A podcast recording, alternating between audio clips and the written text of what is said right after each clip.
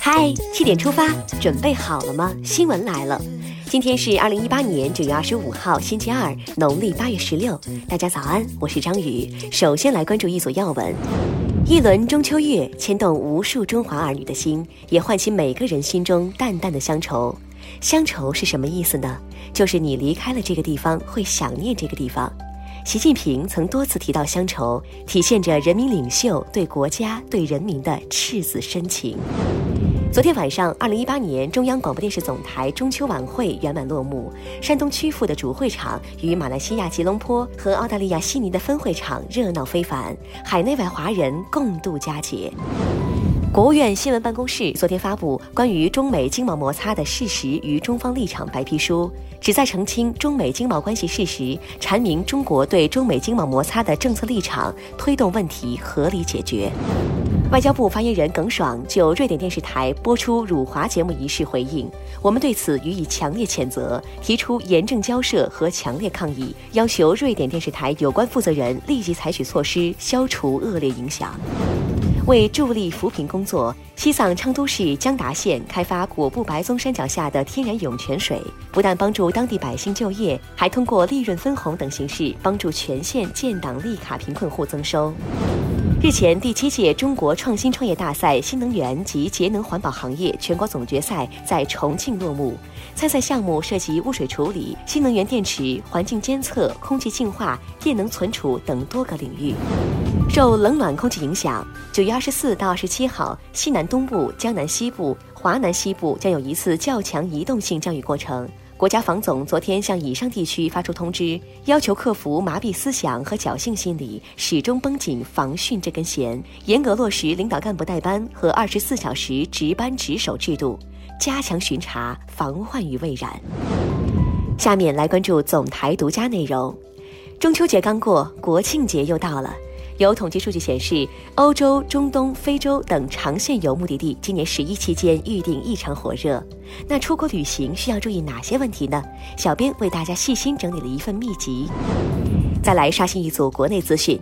考生们注意了，从昨天开始到二十七号，二零一九年全国硕士研究生招生考试进入预报名阶段，预报名很重要，大家不要错过报名时间。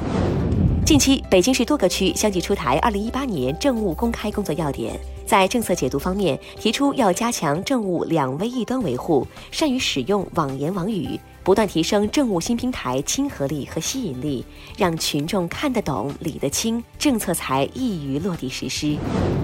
光纤支付诺贝尔物理学奖得主、香港中文大学前校长高锟二十三号在香港逝世，享年八十四岁，老人家。一路走好。近日，常州一八岁男孩出现爆发性心肌炎，心脏停跳。常州儿童医院三十多名医护人员拼尽全力，耗时五个多小时，进行了三万余次的有效胸外心脏按压，为孩子赢得了生的希望，令人感动，向白衣天使致敬。即将出征2018年世界女排锦标赛的中国女排，昨天公布了十四人大名单，朱婷、李盈莹等悉数在列。中国队将于今天出发，飞赴 B 组比赛所在地日本札幌，开启世锦赛征程。同在 B 组的还有意大利、土耳其、保加利亚、古巴和加拿大队。据片方透露，电影《红海行动》将代表中国香港角逐第九十一届奥斯卡金像奖最佳外语片奖。预祝《红海行动》获得佳绩。再把目光转向国际，美国德克萨斯州达拉斯市日前发生中国公民遇害案件。中国驻休斯敦总领馆提醒领区内的中国公民注意人身财产安全。日前，一年一度的巴黎中国曲艺节在巴黎中国文化中心开幕。在当晚的演出中，精心挑选的长子古书、京韵大鼓、河南坠子和二人转节目博得观众的阵阵掌声。我国学者吴一灿日前获得欧洲聚变核能创新奖，以表彰其在核能中子物理前沿领域做出的开创性贡献。吴一灿是该奖项设立以来首位获奖的亚洲科学家，棒棒的！第五届汉语之光新南威尔士州学生汉语才艺汇演昨晚在澳大利亚悉尼市政厅举行，来自当地三十四所学校的八百名大中小学生参加表演，汉语之光闪耀悉尼。接下来进入今天的每日一席话：“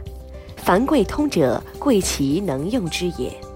二零一六年五月十七号，习近平总书记在北京主持召开哲学社会科学工作座谈会，并发表重要讲话，引用“凡贵通者，贵其能用之也”，指出坚持以马克思主义为指导，最终要落实到怎么用上来，把坚持马克思主义和发展马克思主义统一起来，结合新的实践，不断做出新的理论创造，这是马克思主义永葆生机活力的奥妙所在。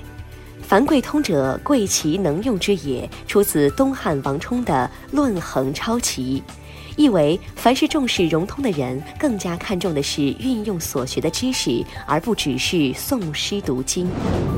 最后来关注今天的每日话题：